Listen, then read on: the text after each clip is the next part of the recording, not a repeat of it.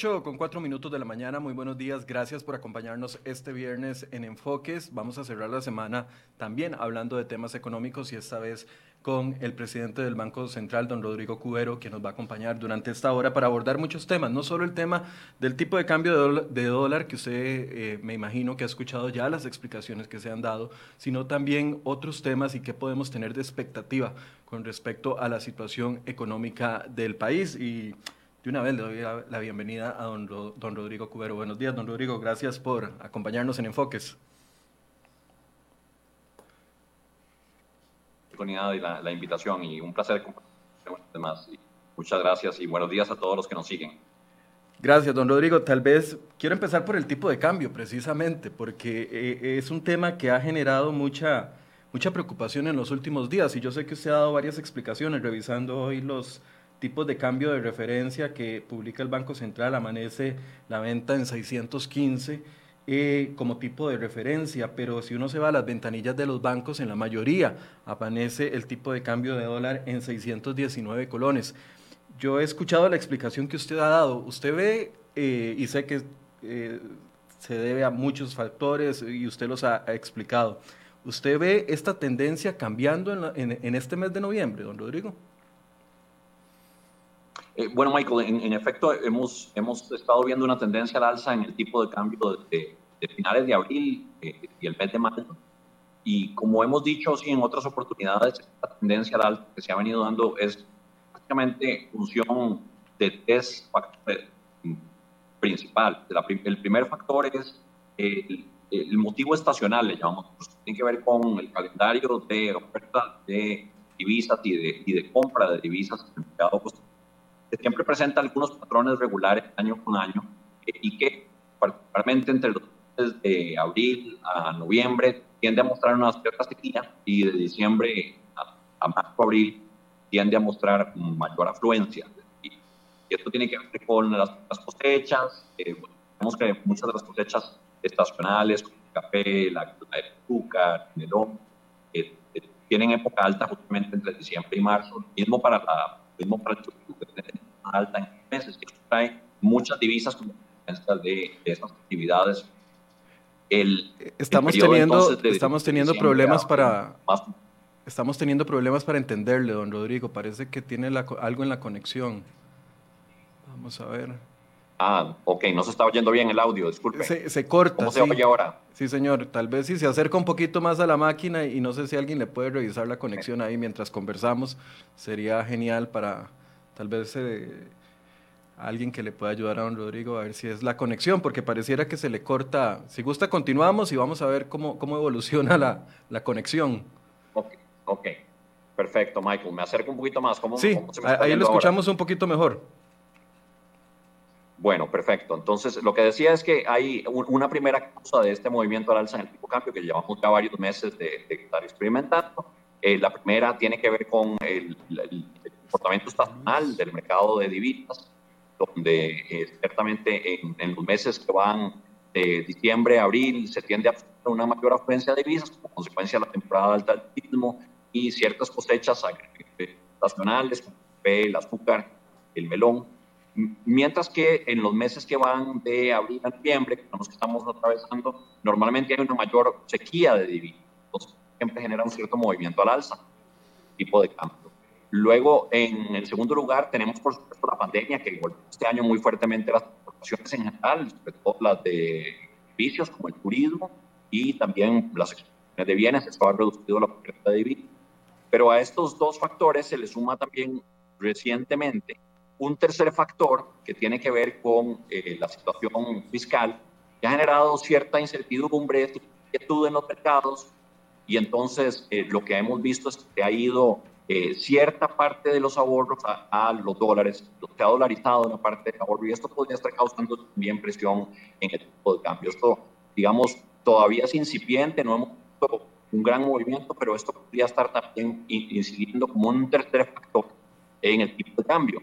Eh, no sé, Michael, ¿cómo me están escuchando ahora? Sí, don Rodrigo, verás que sí tenemos problemas para entenderle. No sé será, si será la, la conexión o, o, qué será? se le escucha medio cortado. Me voy a cambiar de conexión. Y en lugar de Wi-Fi me voy a conectar por una conexión de Internet, pero me tendría que desconectar y volver a conectar si, si me dan... Sí, señor, no importa. Aquí, como esto es en vivo, entonces podemos ir dándoles a las personas algunas eh, de las noticias que traemos en la portada de cereoy.com el día de hoy, mientras usted hace el cambio de conexión. Vamos a ver, hay varios temas que hemos abordado en las últimas horas. Bueno, el primero principalmente ha sido el tema de los dos lamentables fallecimientos por la situación de eh, el alcance de la tormenta tropical ETA que bajó a depresión tropical y que eh, efectivamente en las próximas horas se espera de que esta influencia se mantenga. ¿Por qué? Porque ya ETA está saliendo de el sector de Belice y está volviendo a caer en el mar y en una condición que casi nunca hemos visto de que una tormenta tropical se convierta en huracán y después caiga a depresión tropical y después vuelva a crecer. Ahora en el Mar Caribe se espera que vuelva a fortalecerse y que llegue a Cuba, después a Florida y que ahí tome un, desvío hacia el sector de Texas. Entonces, eh, pareciera que la influencia de esta tormenta tropical ya nuevamente podría seguirnos afectando, no con la misma cantidad de, eh, de, lluvia que había caído en los últimos días. Sin embargo, las autoridades del Instituto Meteorológico Nacional decían esta mañana que tenemos que mantener las precauciones debidas porque los suelos están muy saturados. Y esto es muy importante, principalmente en la zona del Pacífico Sur, que es donde hemos visto la gran cantidad de afectación y también en el Pacífico Norte, pero en el Pacífico Sur se dieron estas dos lamentables el día de ayer, donde una pareja, un estadounidense y una costarricense, durante la madrugada les cae un terraplén y lamentablemente fallecen. Bueno, eso es parte de las noticias que traemos en la portada de crhoy.com el día de hoy. Además, quiero traerles otra de las portadas de crhoy.com y es referente al tema de eh, lo que está pasando con la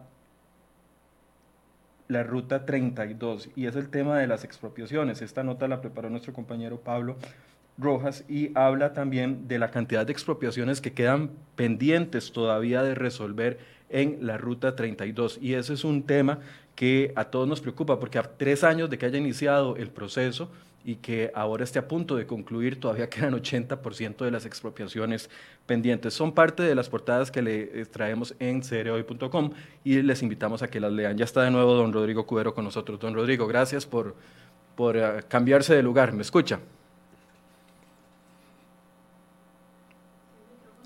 Tiene el micrófono cerrado ahora, don Rodrigo. Sí, ya, ahora sí. cerrado, ya. Eh, ¿Cómo se me oye?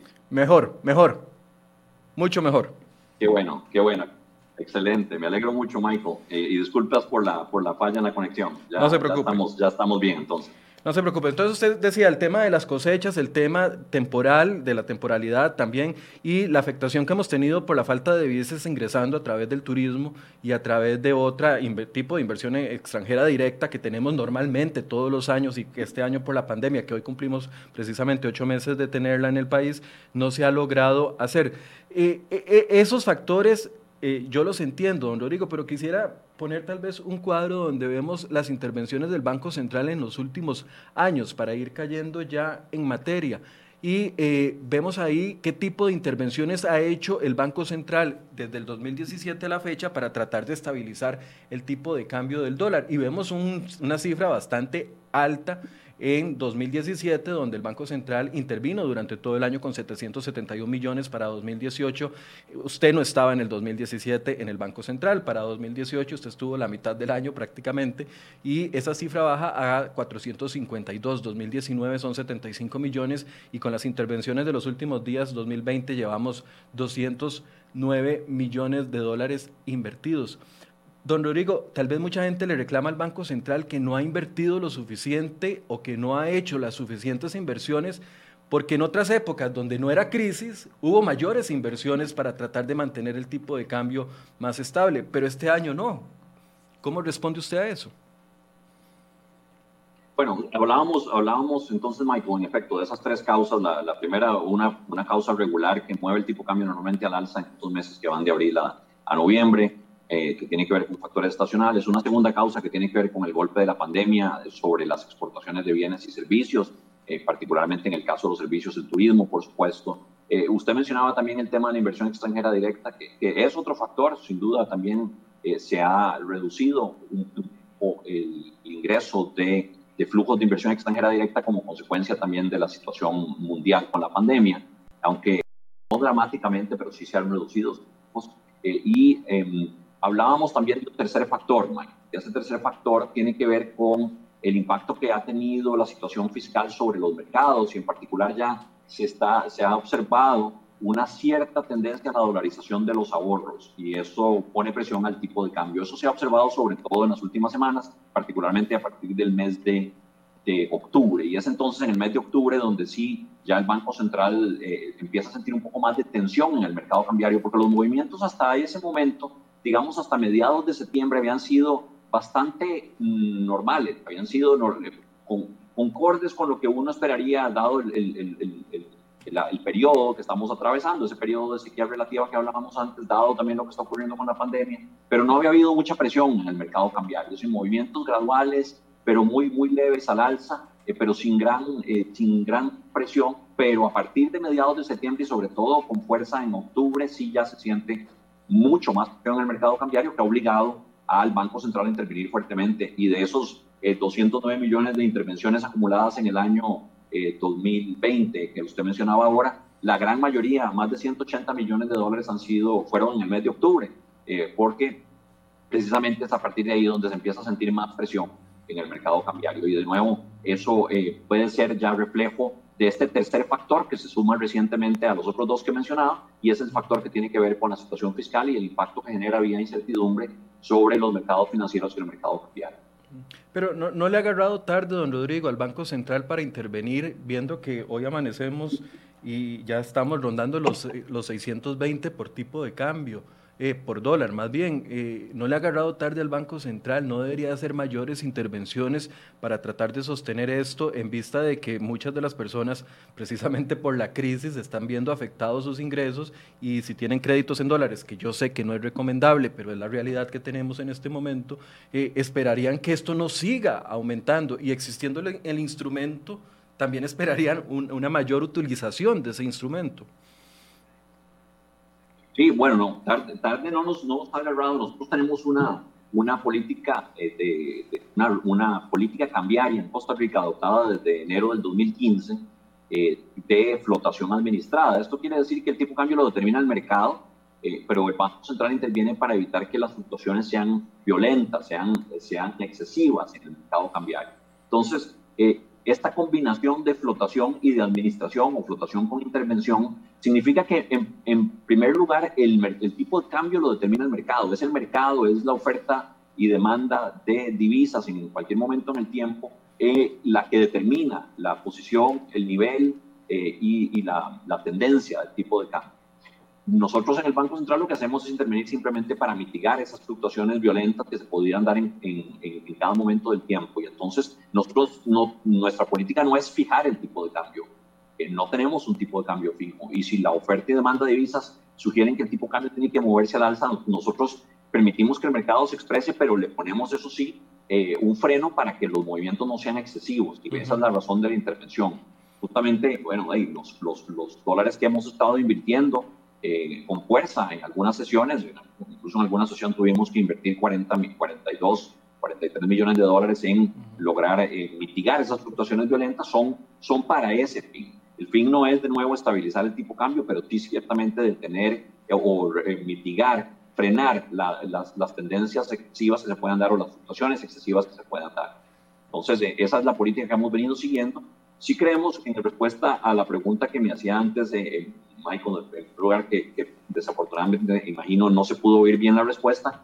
Sí creemos que hay algunos factores que de estos tres que mencioné que pueden estar ya llegando a su fin. En particular, la parte estacional eh, del año, ya estamos terminándola. Eh, y ahora empezamos más bien el periodo fuerte de divisas que tiene que ver con pagos de aguinaldos, pagos de impuestos, pagos de salarios. Recordemos que hubo una moratoria tributaria que dio el Ministerio de Hacienda que permitió que muchas empresas eh, pospusieran el pago de impuestos hasta el final del año. Entonces va a dar una nueva, una, con fuerza, una, una, una ola de, de, recaudación tributaria que normalmente hace que las empresas traigan sus ahorros en dólares y los colonicen hacia esta parte del año. Lo mismo para el pago de aguinaldos. Empieza una temporada más alta de cosechas estacionales, empieza la temporada alta de turismo que va a coincidir afortunadamente con la reapertura del, del país al, al, turismo, sobre todo al turismo norteamericano, que desde el 1 de noviembre ya está completamente abierto eh, para ingresar al país. Eh, eh, se había venido haciendo por estados, recordemos, pero a partir del 1 de noviembre todos los estados de los Estados Unidos quedan abiertos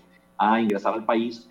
Estamos viendo también una, una recuperación significativa de las exportaciones, en parte, de nuevo, por razones estacionales, pero también mucho que ver con la recuperación de la actividad económica en Costa Rica, y ahora podemos hablar un poco de eso, y, y sobre todo también en el caso de las exportaciones, la recuperación de la economía mundial. Todo esto está incidiendo en un aumento en las exportaciones, y uno esperaría que gradualmente empiece a aportar un aumento en la oferta de divisas por esos factores.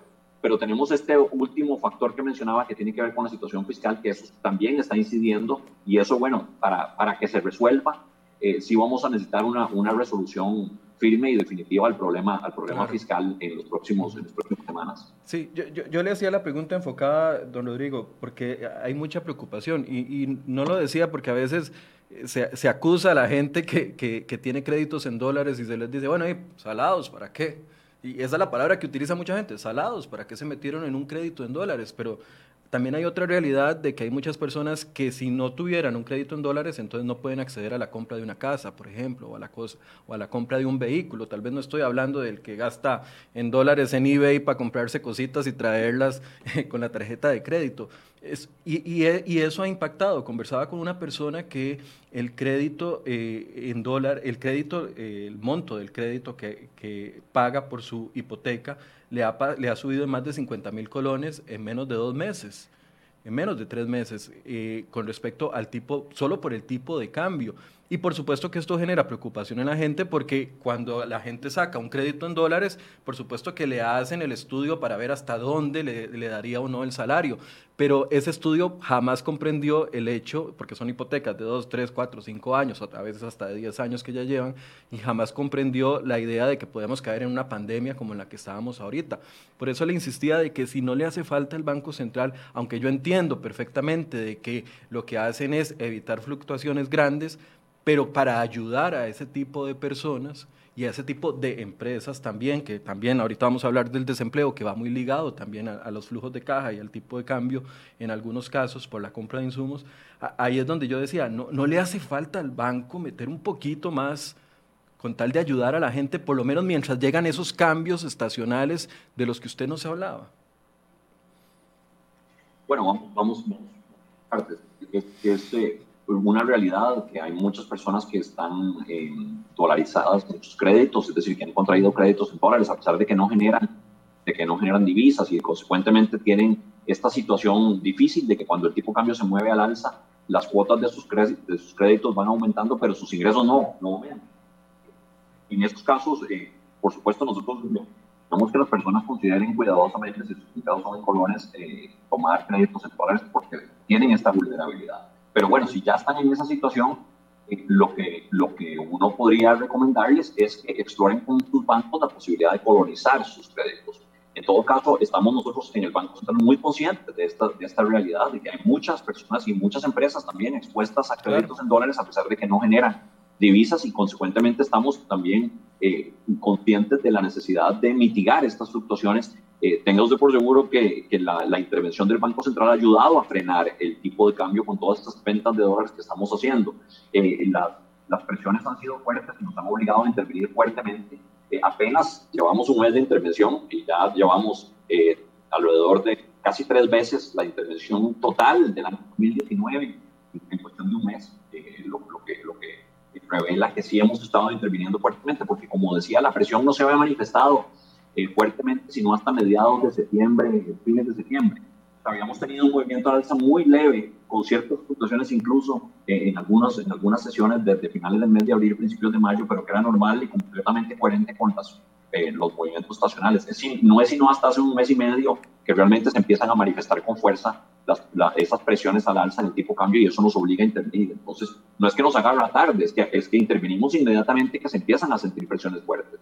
Eh, y estas presiones fuertes han obligado al Banco Central a intervenir por, por montos mucho mayores de lo que tuvimos que hacer en el año 2019. Esto, de nuevo, por la conciencia que tenemos de la situación de vulnerabilidad que tienen muchos hogares y empresas eh, que están dolarizadas. Eh, ciertamente eso es una situación que a nosotros nos preocupa eh, y queremos mitigar esas fluctuaciones violentas en parte porque estamos conscientes de esa situación. Y lo vamos a seguir haciendo, Mike. Vamos a seguir interviniendo. Vamos a seguir tratando de frenar movimientos fuertes en una u otra dirección. Y para esto tenemos, en efecto, como usted mencionaba, el arsenal que son las reservas internacionales del Banco Central. Y ahí también la importancia, Michael, de que estas reservas estén en manos del Banco Central y que no se usen para, para financiar al gobierno. Algunas propuestas han, han surgido por ahí de que las reservas del Banco Central deberían estar financiando al gobierno. Bueno, si no tuviéramos esos dólares ahí no podríamos usarlos y justamente eh, queremos mantener las reservas en cabeza del Banco Central para poder invertirlas cuando sea necesario, como lo es ahora, para poder mitigar estas tensiones que estamos enfrentando en un mercado cambiario. ¿Sería irreal pensar, don Rodrigo, de que vamos a volver a, rondar los 600 colones por, por, por dólar en, en, el, en, la venta específicamente, no tal vez en la compra? ¿Sería irreal eso, en vista de las circunstancias? No, no, es, no es para nada irreal, Michael. Eh, esto, estamos, estamos sufriendo tensiones que son en parte temporales. Eh, ciertamente, eh, decía los, los factores estacionales, estamos recuperando ya la parte, eh, el golpe de la pandemia en turismo y en exportaciones. Las exportaciones de bienes ya están creciendo en términos interanuales, es decir, no solo, no solo están recuperándose en relación con el periodo más bajo que fue abril, mayo, sino que ya en este momento las exportaciones de bienes están por encima de lo que estaban a este punto en el año 2019, pre-pandemia. Es decir, ya tenemos un crecimiento interanual positivo en exportaciones Estamos empezando a reabrir fuertemente el turismo, estamos viendo una recuperación, el turismo eh, también, más vuelos llegando todas las semanas, eh, más turistas llegando, llegando en cada vuelo, de manera que estamos empezando a ver un repunte también por ahí. Todo esto nos debería ayudar, junto con la recuperación de la economía, a, mejorar la, la, oferta de divisas, pero claro está, tenemos que resolver el problema fiscal, que es ese tercer factor que está generando presión en el tipo de cambio, para ya lograr una, una calma eh, completa en el mercado cambiario. Recordemos que nosotros sufrimos tensiones similares en el año 2018 alrededor de la situación fiscal. Desde septiembre a diciembre del 2018 el tipo de cambio se depreció fuertemente. recordemos que pasó de algo así como 565 colones a, más de 630 eh, en el, tipo de cambio del MONEX, que es el tipo de cambio de referencia interbancario. El, esa presión se debió justamente al problema fiscal. Una vez aprobada la reforma fiscal en diciembre del 2018, la calma retornó a los mercados eh, financieros y cambiarios. Y ciertamente el tipo de empezó otra vez una ruta hacia la apreciación, hacia el fortalecimiento del colón, eh, y llegó de nuevo a 5.65. Es decir, que estos movimientos pueden revertirse y ciertamente yo esperaría que en la mezcla de factores estacionales que ahora mencionaba, la recuperación de la economía y eh, la resolución, ojalá pronta, del problema fiscal, lleven a, una, a una reversión en el movimiento del Claro, pero para llegar a los factores del 2018, como vemos en el gráfico, habría que invertir en, el mes y medio que queda de, este año casi más de 200, ¿qué? 220, 240 millones de dólares más para, para llegar a los niveles de 2018, donde la crisis era menor, digo. Eh, eh, la incertidumbre era mucha, pero la crisis, digamos, que golpeaba al hogar, al hogar, al hogar costarricense era mucho menos palpable de lo que estamos viendo ahora con las cifras de desempleo que, bien usted apunta, eh, que ayer nos daban el dato de 520 mil personas, que aunque es una reducción eh, de este trimestre comparado con el trimestre anterior, eh, de, no es tampoco para aplaudir porque si comparamos eso con el año anterior andamos 10, 12 puntos arriba. Es, así es, Michael, no, la situación, la situación en, en, los hogares costarricenses es ahora mucho más difícil que en el 2018, no hay duda, como consecuencia de la pandemia ha habido una caída fuerte en los ingresos, ha habido un aumento muy fuerte en el desempleo y si bien es cierto se recupera ahora eh, el mercado laboral y hemos visto con, eh, pues, eh, con, con, beneplácito las, las cifras de, de, del INEC de los últimos dos trimestres móviles donde ya vemos una reducción en el, en el desempleo. vemos sobre todo que esa reducción del desempleo se está dando como consecuencia de un aumento en la ocupación, en la tasa de ocupación. Esto es que las empresas están empleando más trabajadores desde el punto bajo que alcanzamos en alrededor de mayo, junio.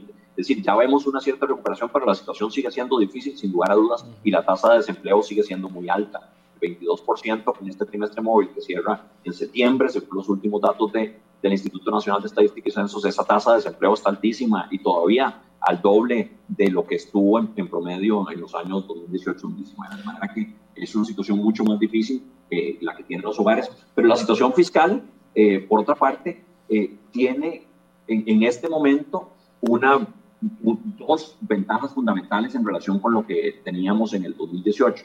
Primero, en el 2018 el país no tenía, una, eh, no tenía acceso al financiamiento externo, porque todos los organismos multilaterales y los mercados habían dejado clarísimo, habían dejado clarísimo al país que eh, no íbamos a tener ningún acceso a créditos multilaterales y a financiamiento externo hasta que el país no tuviera una ley de reforma fiscal. Entonces hubo que aprobar esa reforma fiscal en diciembre del 2018 para que el país pudiera recobrar el acceso a los mercados internacionales. No es la situación ahora, ahora tenemos, ahora el gobierno sí tiene acceso a créditos multilaterales. Eh, en primer lugar, los mercados y también eh, los organismos multilaterales, el Banco Mundial, el Fondo Monetario Internacional, el Banco Interamericano de Desarrollo, Banco Centroamericano de Integración Económica, la Corporación Andina de Fomento, entienden que el país ha hecho un gran esfuerzo por resolver la situación fiscal a partir de la reforma de diciembre del 2018 y que además lo que está ocurriendo ahora es fundamentalmente consecuencia del choque de la pandemia, de manera que ha habido mucho mejor ambiente para eso, eso reduce la tensión financiera para el gobierno, le da más financiamiento al gobierno. Ya, ya, casi vamos a pasar ese tema porque yo sé que usted ha urgido a los diputados de, eh, de una u otra manera ponerse de acuerdo para pasar a el tema de eh, el financiamiento y aprobar estos créditos internacionales. Pero solo para cerrar este capítulo del tipo de cambio de dólar, y se lo pregunté a doña Pilar muy transparentemente la, la vez que ella estuvo acá y fue que después de que sale la propuesta de negociación con el Fondo Monetario Internacional, eh, donde yo entiendo que usted también participó como parte del equipo económico, después de que sale esa propuesta y es rechazada por todos los sectores prácticamente, eh, tal vez si me enfocan a mí, gracias, y sale, y sale, eh, y es rechazada por todos los sectores prácticamente, aquella famosa propuesta de gobierno de 80-20, a partir de ahí se empieza a disparar el tipo de cambio de dólar con más con más fuerza de lo que se venía disparando previo por la incertidumbre, y etcétera, etcétera. Y mucha gente dijo, bueno, de, aquí nos están presionando. Esta es una herramienta que están utilizando para presionarnos y convencernos a que el combo que se necesita es 80 impuestos, 20 20 eh, recorte de gasto. Yo se lo pregunté a doña Pilar y por supuesto la respuesta era la esperable, no jamás, nosotros no intervenimos y jamás le vamos a decir al Banco Central que deje subir el tipo de cambio de dólar solo para presionar al país a que se tome una decisión. Pero se lo pregunto directamente a usted porque mucha gente piensa eso, don Rodrigo. No, y por supuesto que no es, eh, además es absurda la, afirmación porque justamente hemos tenido que intervenir para frenar el movimiento de tipo cambio de esto. Es un movimiento de mercado, es el mercado el que está determinando las presiones a la alza. Es una combinación de reducción en la oferta de divisas y un aumento en la demanda de divisas que hemos visto eh, recientemente. Justamente eh, parte de la mecánica reciente que hemos visto en el tipo de cambios que ya no solo tenemos una menor oferta de divisas, que era lo que había pasado como consecuencia de la pandemia, sino que ha aumentado la demanda de divisas y eso sí sugiere recientemente que puede haber un cierto movimiento a la dolarización de los ahorros, que es lo que mencionaba antes. Pero es, estos son movimientos de mercado. Nosotros no le, no le mandamos a decir a la gente, miren, dolaricen sus ahorros, ni le estamos diciendo a los exportadores, miren, dejen de vender, ni le estamos diciendo a los turistas, pero por favor dejen de llegar al país. Nada de esto lo hace el Banco Central, es el mercado el que determina esas fuerzas. Nosotros más bien estamos interviniendo con ventas millonarias de dólares día tras día para tratar de frenar ese movimiento. Entonces, no, no, es, no es así, esa afirmación no solo falsa, sino que es absurda, sabiendo los hechos eh, el Banco Central está interviniendo fuertemente más bien para frenar esos movimientos. Creo también, eh, Michael, que es importante entender que eh, la propuesta que presentó el gobierno eh, en sí misma no fue lo que generó el movimiento en el tipo cambio, lo que, lo que generó más, más movimiento en los mercados fue la, la complicación a partir, de, a, partir del rechazo que se dio de la población, porque entonces no quedaba claro cuál iba a ser la ruta para la resolución del problema fiscal. Eso ha generado cierto temor eh, en los anuncios en relación con la pausa y las negociaciones de cara a un acuerdo con el Fondo Monetario han generado eh, presiones en los mercados cambiarios eh, y los mercados financieros, sobre todo el mercado de deuda internacional. Em, pero ya más recientemente, los mercados internacionales han empezado, y los analistas lo están diciendo, a ver ya más claramente que el país ya está abocado a conseguir una resolución al problema fiscal. Hay un diálogo caminando, hay una voluntad clara del gobierno de, de llegar a un acuerdo eh, que sea políticamente viable para poder resolver de forma definitiva el problema fiscal y eso ha hecho que los precios de la deuda en Costa Rica empiecen a mejorar en los últimos dos o tres días. ya hemos tenido análisis de, de diferentes analistas de inversión internacionales que han estado apuntando a la necesidad de volver a comprar bonos de deuda costarricense. Eso ha mejorado los precios en los últimos dos días. De nuevo, eh, lo clave aquí va a ser la, el éxito en la, en la búsqueda y finalmente el alcance de, una, de un ajuste fiscal necesario. Y para ello necesitamos un acuerdo político eh, que lo haga viable. ¿no? Entonces, en este, en ese sentido, ese diálogo y eventualmente la conversación, el diálogo que se dé con la Asamblea Legislativa, que es la que tendrá que aprobar la reforma fiscal, eh, va a ser fundamental. Don Rodrigo, otra pregunta y usted como máxima autoridad del Banco Central tal vez puede traernos luz en esto. Cuando uno como periodista eh, consulta a diferentes economistas y usted sabe el arcoíris de economistas que hay en este país y el arcoíris de posiciones que tiene cada uno de esos economistas, muchos de ellos eh, ven un riesgo de default, un riesgo de impago. Algunos, hasta el exministro de Hacienda lo mencionó en días anteriores, eh, nos lo había dicho hace dos o tres meses y lo reiteró este martes, de que más bien lo veía más cerca, así como varios economistas que hemos consultado. Eh, desde el Banco Central y la perspectiva del Banco Central, ¿están analizando esa posibilidad? Eh, Mike, no, eh, yo, yo, creo que es importante eh, justamente entender la diferencia fundamental entre lo que ocurrió en el 2018 y lo que ocurre ahora, donde la situación de financiamiento del gobierno es mucho más sólida.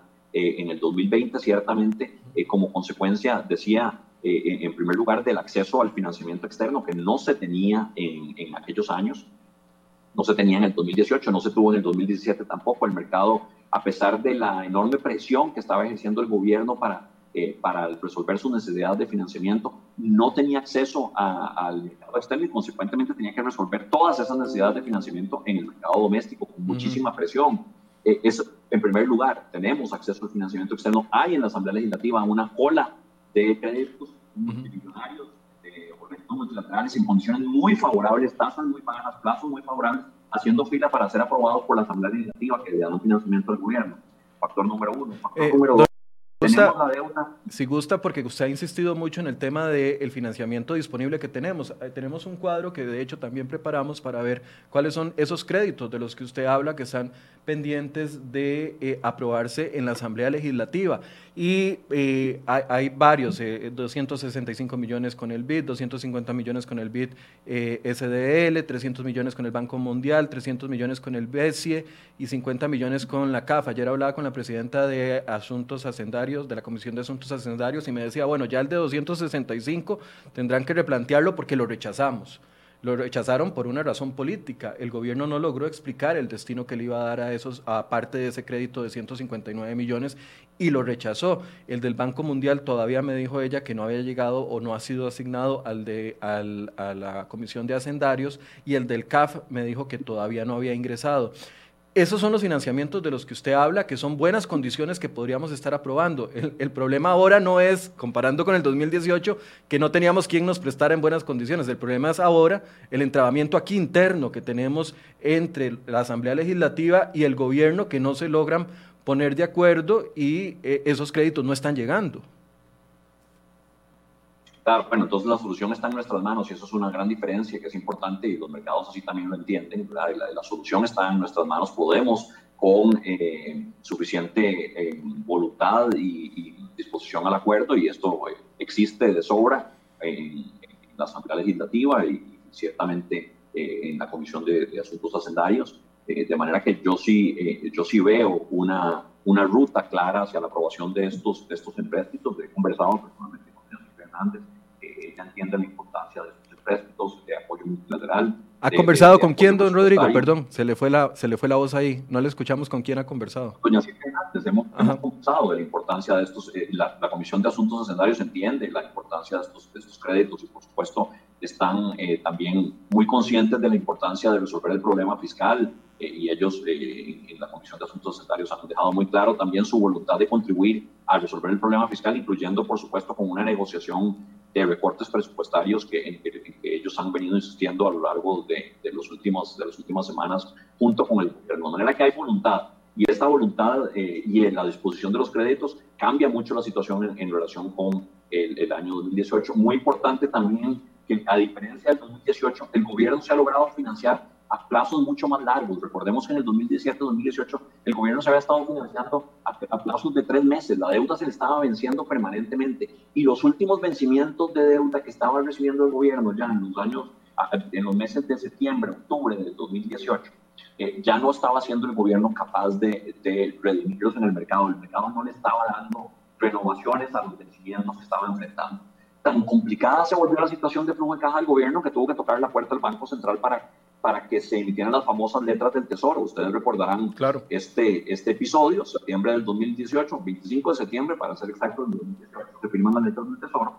Y eso eh, en sí mismo revela la dificultad de flujo de caja que está enfrentando el gobierno. No es la situación que estamos, que estamos teniendo ahora. El gobierno tiene deudas a mucho más largo plazo, tiene acceso al financiamiento externo, tiene subastas en el mercado doméstico que, que, siguen eh, teniendo teniendo éxito en traer eh, financiamiento, sobre todo en el mercado en colones, de manera que la situación financiera es muy distinta y, afortunadamente eso permite transitar el resto del, 2018, del 2020 perdón, en una situación mucho más cómoda que la que se enfrentaba en el 2018. El gobierno ya anunció también de su disposición, su capacidad para pagar los aguinaldos, una situación que no quedaba clara en el 2018. Recordemos que hubo mucha dificultad ese año incluso para hacerle frente al pago de los aguinaldos, hubo que atrasarlos. Estamos enfrentando situaciones muy distintas, no estamos ni de cerca con la dificultad financiera que teníamos ni de cerca de estar mucho menos en una situación de incapacidad o imposibilidad del gobierno de hacerle frente a sus pagos. Eso que usted que se llama el default, eh, que usted ha referido, eh, no está el gobierno cerca de, una situación similar eh, de impago, está más bien la situación de flujo de caja del gobierno mucho más sólida que, teníamos, que la que teníamos en diciembre del 2018. Esto no es para decir que la situación está resuelta ni que todo está bien, no, tenemos un grave problema fiscal y hay que resolverlo cuanto antes. Eso sin lugar a dudas, y eso hemos venido insistiendo. Ok, entonces, para evitar ese impago y descartar ese fantasma del impago, aún sabiendo de que puede, ya decía el ministro de Salud que puede venirnos una segunda ola a inicios del próximo año que podría cambiar hasta las proyecciones que vaya a hacer el Banco Central en enero con respecto al 2021.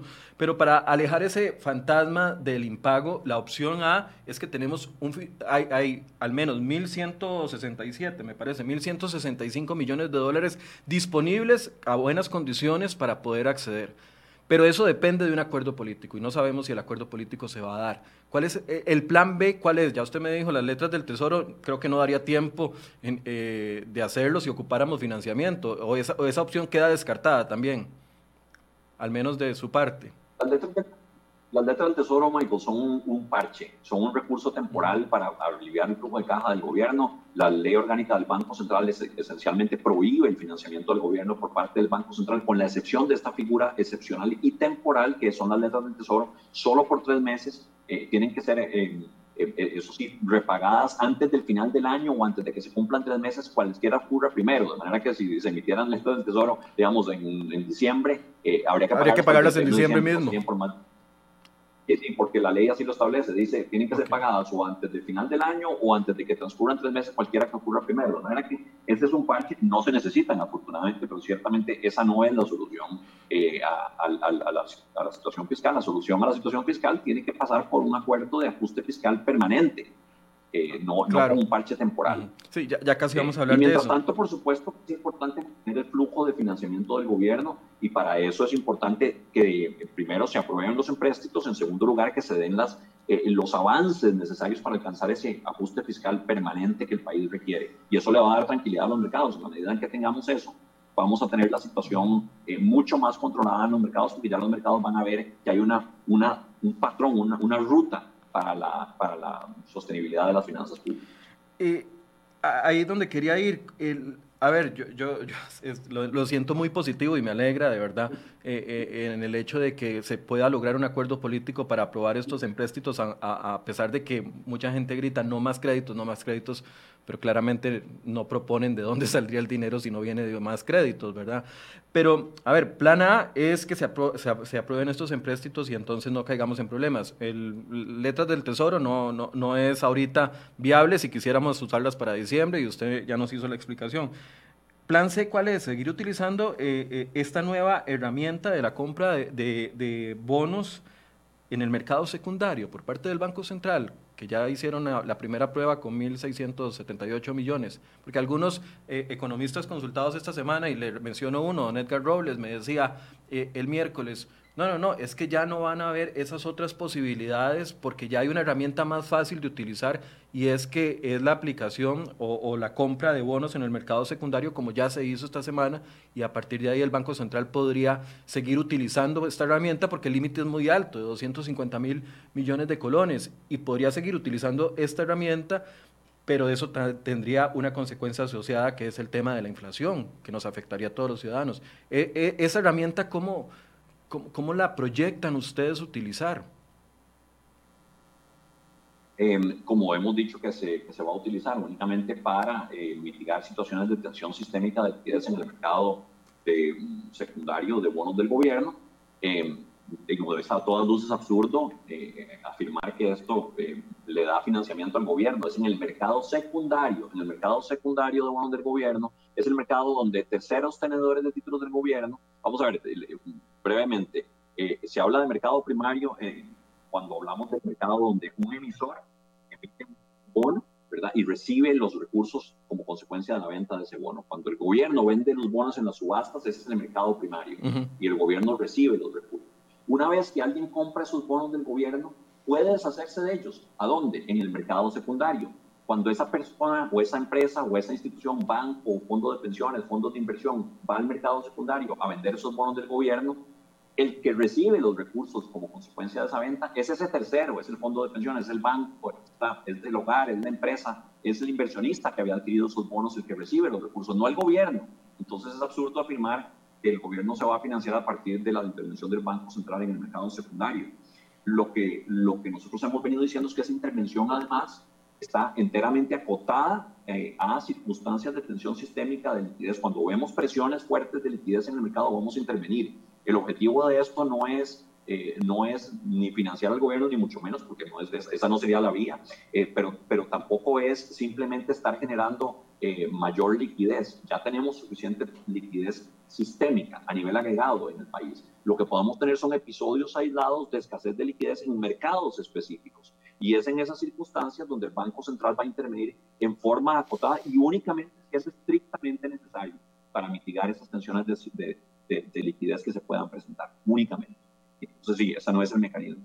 Eh, no, queda, no queda alternativa, Michael. Son los créditos internacionales, entonces, y punto tiene que ser el acuerdo, un acuerdo político para, para llegar al ajuste fiscal que el país necesita, ¿verdad? Ese tiene, que ser, ese tiene que ser la solución permanente al problema que estamos enfrentando en las finanzas públicas como consecuencia de la pandemia. Recordemos que el país tenía una situación fiscal común por décadas, ¿verdad? que se había venido acumulando y que, y que con la ley 9635 logra darse una resolución bastante firme eh, había que complementar esa, esa, esa reforma de, diciembre del 2018 con algunas otras medidas que se habían discutido ya, eh, que iban a hacer todavía más sostenible la, trayectoria de la deuda. Pero lo cierto el caso es que nos golpeó una pandemia que, que afecta muy fuertemente a, las finanzas públicas y va a ser necesario este ajuste fiscal adicional que se está eh, planteando en este momento y que se está negociando y, que, y cuya resolución eh, es fundamental para poder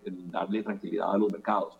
Mientras tanto, en efecto, Michael, el gobierno tiene que seguir haciendo lo que ha venido haciendo. Primero, consiguiendo estos créditos multilaterales que le dan financiamiento a bajo costo. Segundo, eh, seguir eh, haciendo eh, manejo de deuda para poder empujar vencimientos hacia años más, más adelante, es decir, los canjes de deuda. Tiene que seguir, por supuesto, teniendo subastas exitosas, pero para todo eso es importante seguir avanzando en la ruta hacia el acuerdo que se requiere para el ajuste fiscal. Eso es fundamental para darle tranquilidad también al sector político, incluyendo a la Asamblea Legislativa. Dice, dice Kenneth Jiménez. Pero eh, claro, también, tal vez, si, si, me permite un segundo, también es, es importante aclarar que el gobierno en, este momento proyecta un déficit fiscal de alrededor de 9% este año, 9% del PIB, 9% del Producto Interno Bruto. Eh, ese ese déficit fiscal no se puede reducir de la noche a la mañana. O sea, el acuerdo fiscal, el acuerdo de ajuste fiscal que se alcance será para ir reduciendo este déficit gradualmente en los siguientes años. Mientras exista una brecha entre, entre gastos e ingresos, que a eso es a lo que nos referimos por déficit, va a ser necesario seguir financiándola. O sea, lo que la gente dice, no le damos más endeudamiento al gobierno. Entonces, ¿cómo financiamos esa brecha? Habría que cerrarla y la única forma de cerrar esa brecha es cortando eh, los gastos eh, en una forma que simplemente es inviable. ¿A dónde están entonces eh, las posibilidades de cortar el gasto en, en, en, 9% del PIB, que es el déficit que tenemos en este momento? No, no es, eso no es posible. Mientras, mientras exista una brecha, y la idea es ir cerrando esa brecha gradualmente, tenemos que financiarla y la pregunta es cómo la financiamos. Y la respuesta debe ser de la mejor manera posible, con una combinación de deuda externa barata y una combinación de deuda interna. Pero para que la deuda interna sea sostenible y sea a tasas más financiables, tenemos que tener un componente de deuda externa bien, si no la presión va a ser muy grande.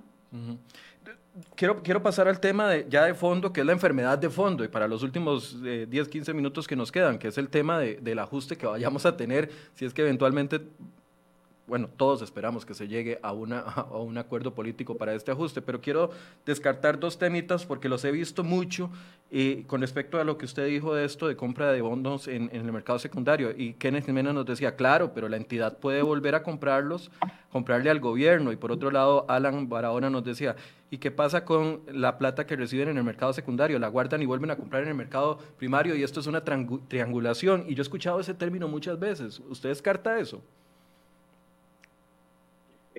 La triangulación es, es, es, un, es, un, digamos, es una posibilidad que alguna gente ha mencionado de que, eh, que sea en forma deliberada, cosa que, no va, cosa que no va a ocurrir. O sea, nosotros no nos vamos a prestar para eso, eh, claramente. Eh, o, porque simplemente ocurre de facto que las mayores inyecciones de liquidez permiten que los, los recursos fluyan al gobierno. Esta triangulación no, hace no, no es necesaria. Los, los bancos tienen suficiente liquidez, tienen mucha liquidez depositada en el, en el mercado integrado de liquidez, tienen, tienen suficiente liquidez, si quisieran comprar los bonos del gobierno lo pudieran hacer, no necesitan que el Banco Central les inyecte liquidez en el mercado secundario. Eso no es, eso no es así. La, la, la situación, la situación de liquidez episódica que justifica la intervención del mercado del Banco Central en el mercado secundario es justamente cuando hay, por alguna razón, eh, eh, episódica, me refiero a un episodio aislado de tensión sistémica, es, solamente en esos casos en que el Banco Central va a intervenir. Eh, en la situación agregada de liquidez en la economía está bien, no hay una ausencia de liquidez. Eh, precisamente esa, esa, esa, situación de, de, holgada de liquidez es lo que, lo que ha resultado de la reducción en el encaje mínimo legal que el Banco Central hizo desde, desde junio del año pasado. Ha puesto mucha liquidez en la, en la economía costarricense para ayudar a apoyar la reducción en tasas de interés. Las tasas de interés están muy bajas, Michael, y por cierto que eh, cuando hablábamos del tema de la dolarización, creo que los costarricenses deberían volver a ver las opciones de financiarse en colones porque los créditos en colones están muy baratos, están muy baratos, las tasas en colones han bajado significativamente. Entonces, eh, colorizar sus créditos es una buena opción. Pero bueno, eh, regresando a ese tema, no, la, la, la intervención del Banco Central en el mercado secundario de bonos del gobierno va a ser exclusivamente para mitigar situaciones aisladas de tensión en, en, ese mercado. Okay. y, esa usted dice, esa triangulación el Banco Central no la va a permitir. ¿No la va a permitir porque la legislación así lo obliga o porque es una decisión eh, de junta directiva? Eh, ¿cómo, ¿Cómo funciona eso? Nada más para cerrar este, este capítulo. Sí, es una decisión de junta directiva que vamos a intervenir únicamente y vean que los montos son muy pequeños. Aún si agotáramos el techo de la intervención que la junta directiva autorizó, que son 250 mil millones de colones, estamos hablando de algo así como un 0.6% del PIB, 0.6.7% del PIB. Eh, veamos que el déficit del gobierno es 9% del PIB, las necesidades brutas de financiamiento del gobierno este año son 14% del PIB. O sea, esto es una gota en el océano eh, aún si agotáramos toda esa intervención y aún si toda esa intervención que el Banco Central hiciera, supusiéramos que se va a triangular en la forma en que algunos dicen que se puede dar, o sea, si, se diera eso sería una gota en el océano, eso no va a hacer la diferencia. O sea, eh, ciertamente no es esa la, idea del Banco Central, y además introdujo parámetros, la Junta Directiva del Banco Central, parámetros muy claros para intervenir en ese mercado que únicamente tienen que ver con disparadores de situación de tensión sistémica de liquidez, pero además eh, puso otras restricciones como que no se pueden comprar bonos eh, adquiridos recién, eh, emitidos recientemente en el mercado primario para evitar que se den también eh, posibilidad de que alguna institución vaya, compre e inmediatamente liquide en el mercado secundario. de manera que hay, hay salvaguardas clarísimas y entre ellas, por supuesto, la que tiene que ver con el monto global de, esta, de estas intervenciones, que tiene un techo relativamente bajo y además del, que en todos estos meses, desde que se autorizó en abril, si hubiéramos querido usarla para financiar el gobierno, ya hubiéramos estado agotando el techo. Tenemos siete meses en esta figura y solo hemos intervenido por 1.600 millones de colones. Es decir, una infinitesimal parte, de mucho menos de un 1% del total autorizado por la Junta Directiva. Don Rodrigo, eh... los, son clarísimos. Yo no sé por qué hay tanta, hay tanta, tanta sospecha, ¿verdad? En la, en la calle de que hay malas intenciones, teorías de la conspiración. Vean los hechos. Sí, bueno, el, asunto es que hay, hay, hay, hay, hay agentes que de, las opiniones usted sabe que vuelan por todo lado. Y yo he visto que eh, algunas veces la gente no le pregunta a usted este tipo de cosas y que que son necesarias. Si, si el Banco Central lo tiene tan claro, entonces que nos lo explique. Y yo no he visto que, que nadie le toque esos temas eh, a, ese nivel y, por eso es importante también que los aclare usted en, las oportunidades que nos da para, para, poder conversar sobre esto. Quiero pasar al tema del Fondo Monetario Internacional y la, y la posible negociación. Claramente la primera propuesta ya... Eh, caería muerta completamente y ahora estamos en ese proceso de construcción, pero de lo que ha pasado del 17 de septiembre hasta hoy, que estamos, 7, 6, de, de 6 de, de, noviembre, o sea, ya, vamos casi para dos meses en, en los que no ha, uno siente que se perdió, o uno le, a mí me parece que se perdió el sentido de urgencia de aquello que nos avisaron eh, a, finales de septiembre de que había que tomar decisiones. El camino para el país sigue siendo el fondo, una negociación con el Fondo Monetario Internacional o, hay otro camino desde su, desde su, perspectiva? Bueno, vamos a ver, en, en, primer lugar es importante y, necesario eh, y urgente que el país alcance el acuerdo político para el ajuste fiscal ese, ese acuerdo es imprescindible porque tienen que forjarse en la Asamblea Legislativa las mayorías necesarias para aprobar el ajuste. El, ajuste va a tener que tener eh, eh, una manifestación en leyes, es decir, va a tener que finalmente ser plasmado en, en, en, la Asamblea Legislativa y para eso se requieren alcanzar las mayorías eh, que para la gran me parece la gran mayoría de las leyes van a ser mayorías simples de 29 diputados, pero aún así necesita forjarse los acuerdos para alcanzar esas mayorías, de manera que el acuerdo político es imprescindible para que el ajuste fiscal se materialice. A, menos de que sean impuestos, ahí se ocuparían, si fueran impuestos, se ocuparían los 38 votos. Me eh, parece. No, los impuestos pueden ser aprobados por mayoría simple.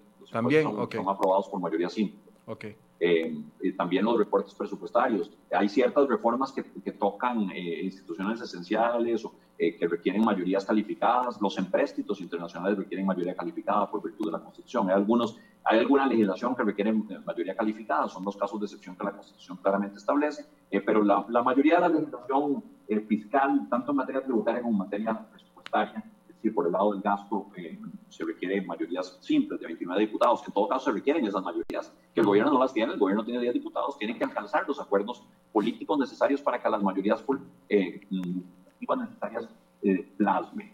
Eh, pero de vuelta al tema del Fondo Monetario Internacional, me parece que si ese acuerdo político se alcanza, sería muy beneficioso para el país que se haga en el seno de un acuerdo con el Fondo Monetario Internacional ese ajuste fiscal por las siguientes razones. En primer lugar, porque el fondo aportaría recursos eh, baratos eh, y, no son recursos despreciables, son 1.750 millones de dólares. Estamos hablando en, el transcurso de tres años, estamos hablando de un monto similar a, a del PIB, poquito menos, el 3% del Producto Interno Bruto. Eh, los aportarían en condiciones favorables de tasa y plazo. Eso reduce las presiones de financiamiento del gobierno en el mercado doméstico, pero además y fundamentalmente porque estos créditos del Fondo Monetario tienen lo que llamábamos cuando estábamos, eh, cuando estaba yo en el Fondo Monetario, poder catalítico. Esto es que tiene un poder de atraer otros, otros recursos. Cuando hay un, cuando hay un acuerdo con el Fondo Monetario Internacional, esto le, esto le da a las políticas macroeconómicas del país un sello de confianza. Esto significa que un eh, eh, observador externo, imparcial y muy riguroso como el Fondo Monetario Internacional avala el marco de políticas macroeconómicas y particularmente la política fiscal el, Fondo Monetario está muy tranquilo con la política monetaria y la política cambiaria que se ha venido siguiendo y también con las políticas financieras. El problema que detectan y que detectamos todos que analizamos la economía costarricense es, por supuesto, la situación fiscal. Entonces, es ese acuerdo con el Fondo Monetario un sello de confianza sobre las políticas macroeconómicas y particularmente la política fiscal que le permite al país acceder fondos eh, multilaterales de otros organismos como Banco Mundial, BID, CAP, en buenas condiciones plazo y además acceder a los mercados internacionales. Esa es la razón número dos. Pero la razón número tres, eh, Michael, que también es fundamental, es que todo esto permite navegar al país no solo esta situación difícil de la pandemia, sino también transitar, si el acuerdo es tres años, como se ha planteado, y así se le, lo, pedimos al señor ministro de Hacienda y mi persona al Fondo Monetario Internacional cuando enviamos la carta de solicitud formal de un, de un acuerdo de facilidad ampliada, que es lo que se negociaría eventualmente con el Fondo Monetario. Esto, este acuerdo de tres años le permitiría al país también transitar el periodo electoral que se avecina en febrero del 2022, que siempre va a generar incertidumbre. ¿Cuáles van a ser las políticas económicas del gobierno que siguen? Bueno, si se alcanza un acuerdo eh, fiscal ese acuerdo fiscal lo deberían alcanzar los partidos que también podrían llegar a ser eh, gobierno a partir del 2022. Eso le da solidez en, el seno de un, de, un, de, un, de un, acuerdo con el Fondo Monetario a la continuidad de las políticas macroeconómicas y sobre todo las políticas fiscales más allá del periodo electoral. Y eso nos va a ayudar de nuevo a traer tranquilidad a los mercados, a traer financiamiento para el gobierno y a reducir las tasas de interés, ya no solo para el gobierno, sino también para los costarricenses, que es fundamental enfrentemos bajas tasas de interés. Yo, yo, entiendo los tres puntos y, me pare, y, y, son definitivamente muy sólidos. O sea, nos inyecta la credibilidad que ahorita no tenemos como país y como deudor, si nos están viendo como deudor. Pero mucha gente no está a favor de una negociación con el Fondo Monetario Internacional. ¿Hay una opción B o usted, eh, con, la seriedad y con la experiencia y con el conocimiento que tiene de los mercados internacionales, no ve una segunda opción? Digo, no, una opción doméstica. Aquí la gente dice, bueno, agarremos y recortemos el gasto, vendemos cinco instituciones y, y, no vayamos al fondo. Hay un pensamiento en, cierto sector de la población en ese punto. ¿No ve un segundo camino, don Rodrigo? Con esos mismos beneficios, el perdón. Camino imprescindible es el, fiscal. el camino imprescindible es el ajuste fiscal y el acuerdo político que se requiere para alcanzarlo. Eso es el camino imprescindible si encima, si además de ese acuerdo político hacia el ajuste fiscal, lo hacemos en el seno de un acuerdo con el Fondo Monetario, tanto mejor por las razones que ahora daba. El fondo del Fondo Monetario es una ayuda adicional que va a ayudar, que nos va a permitir que ese ajuste sea más, más eh, reducido, porque nos va a reducir las tasas de interés como consecuencia de ese sello de confianza, nos va a dar acceso a recursos más baratos y entonces nos reduce el componente de gasto por intereses eh, del gobierno y eso hace que el ajuste necesario sea más pequeño y también más viable y posiblemente más suave en el tiempo. No tenemos que meter un ajuste muy fuerte en el primer año, podemos hacerlo más graduado eh, como consecuencia de eso. Entonces, el, el, el, hacer ese ajuste fiscal en el, en el, contexto de un acuerdo con el Fondo Monetario Internacional va a ayudarle mucho al país, pero lo que el país necesita hacer, sin lugar a dudas, es una condición sine qua non para la estabilidad, es decir, una condición imprescindible para la reactivación económica, para la recuperación de la actividad económica en Costa Rica y también para la sostenibilidad eh, macroeconómica en Costa Rica, es el acuerdo hacia el ajuste fiscal y que ese ajuste fiscal sea necesario. Esa es la condición más importante. Si encima tenemos un acuerdo con el Fondo Monetario Internacional, tanto mejor. Don Rodrigo, ¿usted cree que, porque muchos han dicho que la, la propuesta original, la que fue rechazada de 80% impuestos, 20% recorte de gasto y cambio estructural, ¿usted cree que esa eh, propuesta hubiese sido aceptada por el Fondo Monetario Internacional? Y le agrego otra pregunta. Ahora se ha volcado la ecuación y muchos han hablado eh, de la necesidad de construir una propuesta para el fondo. Los que sí están de acuerdo en ir al fondo han hablado de construir una, una propuesta completamente a la inversa y que lleve un 90% o un 80% de ajuste estructural, recorte de gasto, etcétera, etcétera, sacrificio del gobierno, como se le dice por parte de algunos, y solamente un componente de impuestos minoritario. Ve cómo analiza esos dos escenarios hubieran aceptado el Fondo Monetario Internacional una negociación con nosotros apoyándonos casi que el 80% solo en impuestos y algunos temporales? Bueno, vamos a ver, el, el, el, tema, vamos por partes. la propuesta, en esa propuesta original de septiembre del 2018, eh, lo que el gobierno había planteado era eh, básicamente una combinación de medidas temporales con medidas permanentes. En esas medidas permanentes, eh, que para el 2024 eh, estaban más o menos 60, 40 eh, impuestos gastos, 60% eh, impuestos, 40% gastos, un poquito menos, tal vez un 58%, 42%. Era, había mucho más balance, donde había sí una, una fuerte carga de impuestos en las medidas temporales. La lógica de esas medidas era poder alcanzar una reducción fuerte de la deuda en el corto plazo, para eso estaban las medidas temporales, y una eh, trayectoria de la deuda, de la razón de deuda del gobierno al PIB descendente en el mediano y largo plazo para alcanzar una razón de 50% a eso del 2030. Ese era el objetivo, esos eran los objetivos de esta combinación de medidas temporales y medidas permanentes. De nuevo, las medidas temporales sí fuertemente eh, cercadas al lado de los impuestos, las medidas permanentes que eran con las que íbamos a vivir los costarricenses por las siguientes décadas, mucho más balanceadas. Eh, pero, pero bueno, sí, viene un replanteamiento de parte de la sociedad o un rechazo a esa primera propuesta y la necesidad de un replanteamiento que establece la sociedad eh, civil, los sectores políticos, y eso obliga a repensar el, el, el, el diseño del acuerdo. Eh, el Fondo Monetario estaba perfectamente, eh, hubiera estado perfectamente eh, en capacidad de aceptar esa primera propuesta porque era una propuesta muy ambiciosa para poder reducir la deuda muy, muy fuertemente en el corto plazo y poder asegurar una trayectoria sostenible en el mediano y largo plazo. Si esto no es viable, pues habrá que asegurar al menos una trayectoria sostenible en el mediano y largo plazo, con algunas medidas temporales que nos ayuden a evitar que la deuda cruce umbrales peligrosos como el del 80% del PIB. Eso van a tener que seguir siendo objetivos importantes, tener una combinación de medidas temporales y medidas permanentes. Claro está que de, las conversaciones que se han tenido con sectores políticos y sociedad civil en, los últimos, las últimas semanas, eh, eh, es, eh, resulta absolutamente claro que vamos a tener que tener como país un acuerdo más balanceado en la combinación de ingresos-gastos y también posiblemente menos ambicioso, tanto en medidas temporales como en medidas permanentes.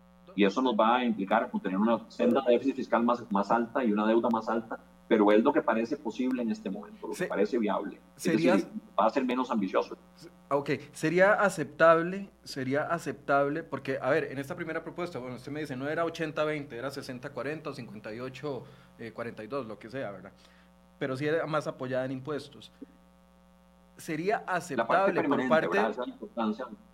Ah, perdón la parte permanente de ese ajuste era más o menos como, como 58-42, la parte permanente. La parte temporal sí tenía más impuestos. Entonces, eh, yo creo que es importante hacer esa distinción. Ahora, en el, en, el ambiente nacional, en la falta de credibilidad con la que vivimos todos, no solo los gobernantes, medios de comunicación, todos los sectores vivimos con, con falta de credibilidad también. En este ambiente en el que existe actualmente, sería factible de darle vuelta a la propuesta diciendo que los cambios estructurales, antes estaban los impuestos temporales que iban a inyectar dinero a la hacienda pública casi que de inmediato y entonces ahí se eh, podía evitar eh, que superar ese umbral del que usted habla del 80% eh, razón deuda PIB para finales del próximo año. Pero, a ver, ¿el fondo aceptaría que vayan las medidas estructurales primero y los impuestos después? y eso, se podría, y eso tendría la efectividad para evitar cruzar el umbral del 80%. No, no sé si logro explicar mi, mi, pregunta.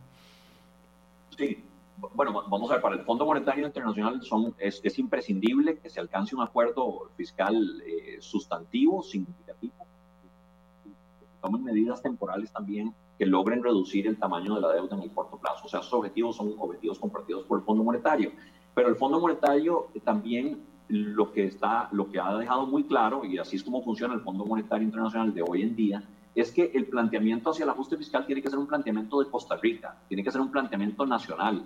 Eh, ellos, ellos eh, por supuesto, tendrán alguna visión, alguna opinión sobre la, la, viabilidad técnica de algunas medidas frente a otras o la deseabilidad, mayor deseabilidad de algunas medidas desde el punto de vista económico frente a otras. Entienden que fundamentalmente tiene que ser un acuerdo del país el que se plantea ante el Fondo Monetario Internacional. Tiene que ser un acuerdo que el, país alcance. Y sobre todo en estas circunstancias donde tenemos, donde requerimos forjar mayorías y el gobierno no las tiene, es clarísimo que tiene que haber un acuerdo político multipartidario para que se alcance ese, para que sea sostenible en el tiempo ese ajuste fiscal. Y para, y para el Fondo Monetario es fundamental que el ajuste fiscal sea sostenible. De manera que eh, esto, eh, esto requiere que sea un acuerdo del país que se plantea ante el Fondo Monetario. Si suma lo que tiene que sumar y es técnicamente eh, razonable lo que se plantea ante el Fondo, el Fondo Monetario lo va a aceptar. Ok, por eso, sí, porque eh, algunos diputados, incluyendo diputados de la Comisión de Asuntos Hacendarios, que son tal vez los que están más ligados al, y mantienen más al dedillo la información eh, de la Hacienda Pública, algunos dicen, no, hagamos las medidas estructurales primero hagamos la venta de los activos que tengamos que hacer, hagamos la reestructuración del Estado, aprobemos empleo público primero y pongamos eso como prioritario dentro de la propuesta con el Fondo Monetario Internacional y en una segunda etapa la incorporación de impuestos si fueran necesarios. E, e, es, eso es factible. Entonces, según lo que usted me, dice, mientras que sea serio. Sí, a mí me parece que es imprescindible que se acometan las, las medidas eh, por el lado del gasto en forma, en forma perentoria, en forma muy rápida. Eh, ciertamente la ley de, empleo público tiene que avanzar y tiene que aprobarse eh, y ojalá con las reformas que se le han metido recientemente para asegurar que tenga mayor impacto. Muchas de ellas no, no van a, a manifestarse en una reducción en el gasto en el corto plazo. entonces, sí es importante entender que para poder reducir esa trayectoria de la deuda en el corto plazo y no cruzar umbrales peligrosos que la harían muy difícil de financiar en mercados domésticos e internacionales, es casi inevitable que tengamos que tener alguna medida por el lado de los ingresos también. Ciertamente el, el, el, esfuerzo tiene que ser bastante balanceado y mucho tiene que hacerse por el lado del gasto y, y, eso, eso tendrá que ser así y es, es importante que lo sea también por razones de eficiencia económica. O sea, hay mucho hay mucho espacio para mejorar la eficiencia en el gasto y, claramente también la equidad horizontal en el gasto público. De manera que yo eh, entiendo, eh, digamos, las restricciones políticas para hacer medidas por el lado de los ingresos y también entiendo la voluntad de que se hagan medidas estructurales por el lado del gasto y, y concuerdo plenamente en la necesidad de que se hagan. Lo que no sé es si van a ser plenamente suficientes en términos de su impacto en el corto plazo, que eran al año 2021 para poder evitar que la deuda cruce umbrales peligrosos. Es posible que eh, inevitablemente, dado lo que es factible en el corto plazo, eh, que tengamos que tener alguna medida por el lado de los ingresos también. Don Rodrigo, ¿algún tema que quisiera comentarle a la gente antes de despedirnos o antes de hacer una conclusión? Tal vez algo que yo no haya abordado en esta entrevista. bueno, el, el, y muchísimas gracias en, primer lugar por, por, la oportunidad de conversar con usted, como siempre una, una conversación muy buena. El, el, el, Banco Central presentó el informe de política monetaria al público el sábado pasado, día 31 de octubre, y en ese informe de política monetaria hicimos una actualización de, de las proyecciones macroeconómicas del Banco Central. Entre esas revisiones a las proyecciones macroeconómicas hicimos una revisión al alza del, de la proyección de crecimiento para los años 2020 y 2021. La economía costarricense está empezando a salir de las profundidades de la contracción económica que sufrió en el segundo trimestre de este año como consecuencia de la pandemia. Estamos mejorando, la economía se ha ido reabriendo y estamos ya finalmente repuntando, estamos viendo un repunte importante en las producciones, estamos viendo esa mejoría en el turismo, estamos viendo una mejora en las actividades domésticas, en el comercio, estamos viendo ya también eso reflejarse en una caída, aunque todavía leve, pero ciertamente ya eh, una caída importante en el, en el desempleo desde el 24,4 al 22% en los últimos dos meses eh, estamos viendo ya también eh, que se están dando, eh, se está dando más dinamismo en, en, las calles. Nosotros vemos más gente, más, más comercio, más actividad. Tenemos que seguir en esa ruta.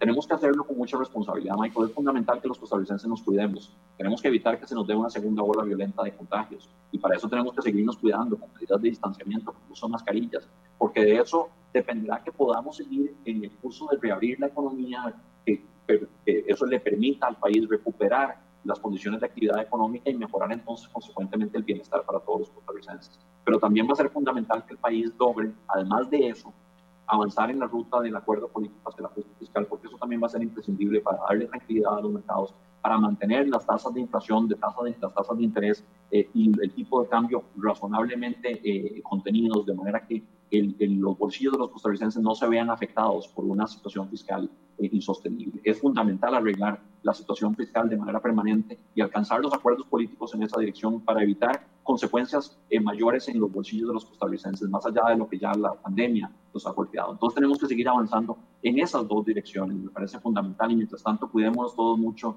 y cuidemos también nuestros bolsillos, seamos muy responsables eh, y sigamos avanzando con, con, esa responsabilidad individual y, y, colectiva que necesitamos como país para salir bien librados de esto. Tenemos la fortaleza institucional, tenemos la, la democracia, tenemos la paz y la, la, estabilidad social, tenemos que cuidarla muchísimo también cuidémonos de la pandemia y a todos nuestros mayores, cuidémonos mucho. Bien, muchas gracias, muchas gracias, a don Rodrigo Cubero, presidente del Banco Central, por esta hora y nueve minutos que nos regaló hoy para poder conversar sobre estos temas. Gracias, don Rodrigo, de verdad. Muchísimas gracias, Michael. Un placer. Muchas gracias a los que nos siguen. Un buen día. Bien, y gracias también a ustedes por su compañía. Eh, una semana en que hemos hablado mucho de política. El lunes los invito. Eh, mucha gente ha estado preocupada por un proyecto de ley que presentó la diputada Paola Vega del partido Acción Ciudadana, en el cual eh, pretende que las plataformas digitales como Uber Eats y todas estas plataformas que ahorita se están concentrando, por así decirse, en ser una fuente de empleo o de ingreso a las personas, muchos eh, están viviendo de eso prácticamente. Entonces la diputada Vega ha presentado un proyecto de ley en el cual pretende de que las plataformas eh, cumplan con todos los requerimientos y eh, cumplan con todas las obligaciones de la Caja del Seguro Social.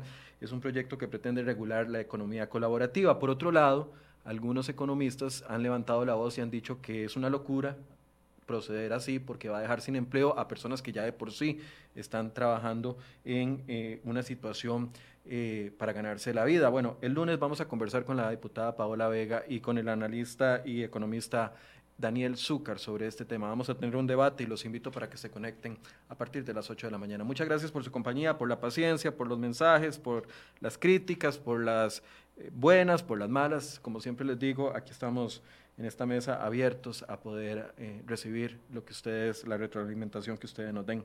Feliz fin de semana, que descansen, se cuidan y nos vemos lunes a las 8 de la mañana.